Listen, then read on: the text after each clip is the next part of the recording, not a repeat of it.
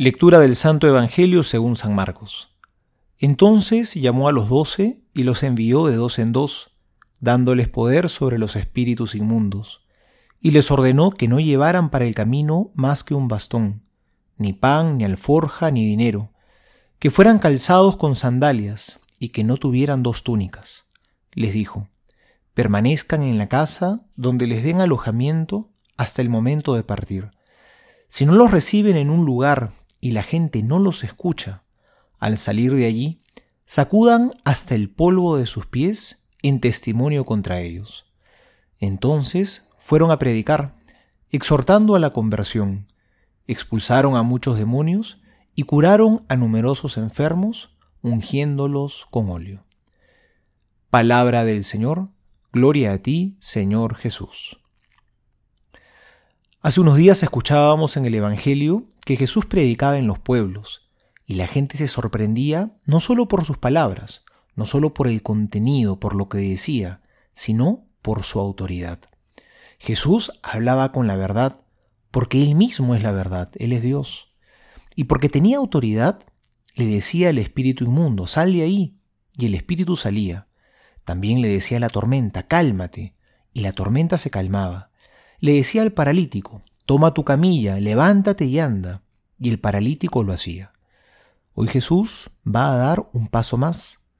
Dice que llamó a los doce, los envió de dos en dos y les dio autoridad sobre los espíritus inmundos. Les dio autoridad también a ellos.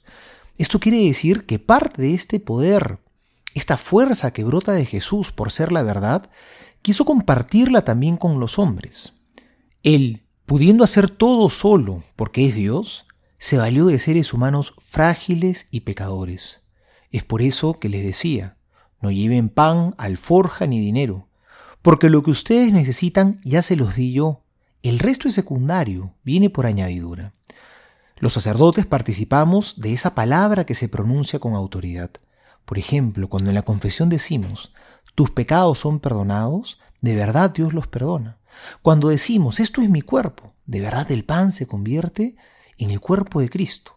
Estamos participando de esa autoridad que Jesús nos ha compartido. Pero Jesús ha participado de su autoridad no solo a los sacerdotes, sino a toda la iglesia.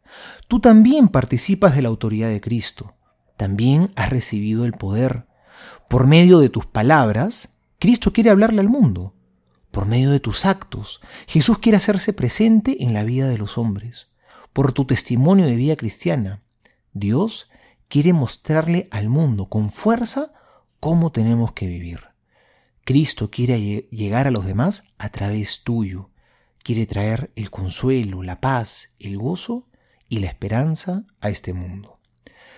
Soy el Padre Juan José Paniagua y les doy a todos mi bendición en el nombre del Padre y del Hijo y del Espíritu Santo. Amén.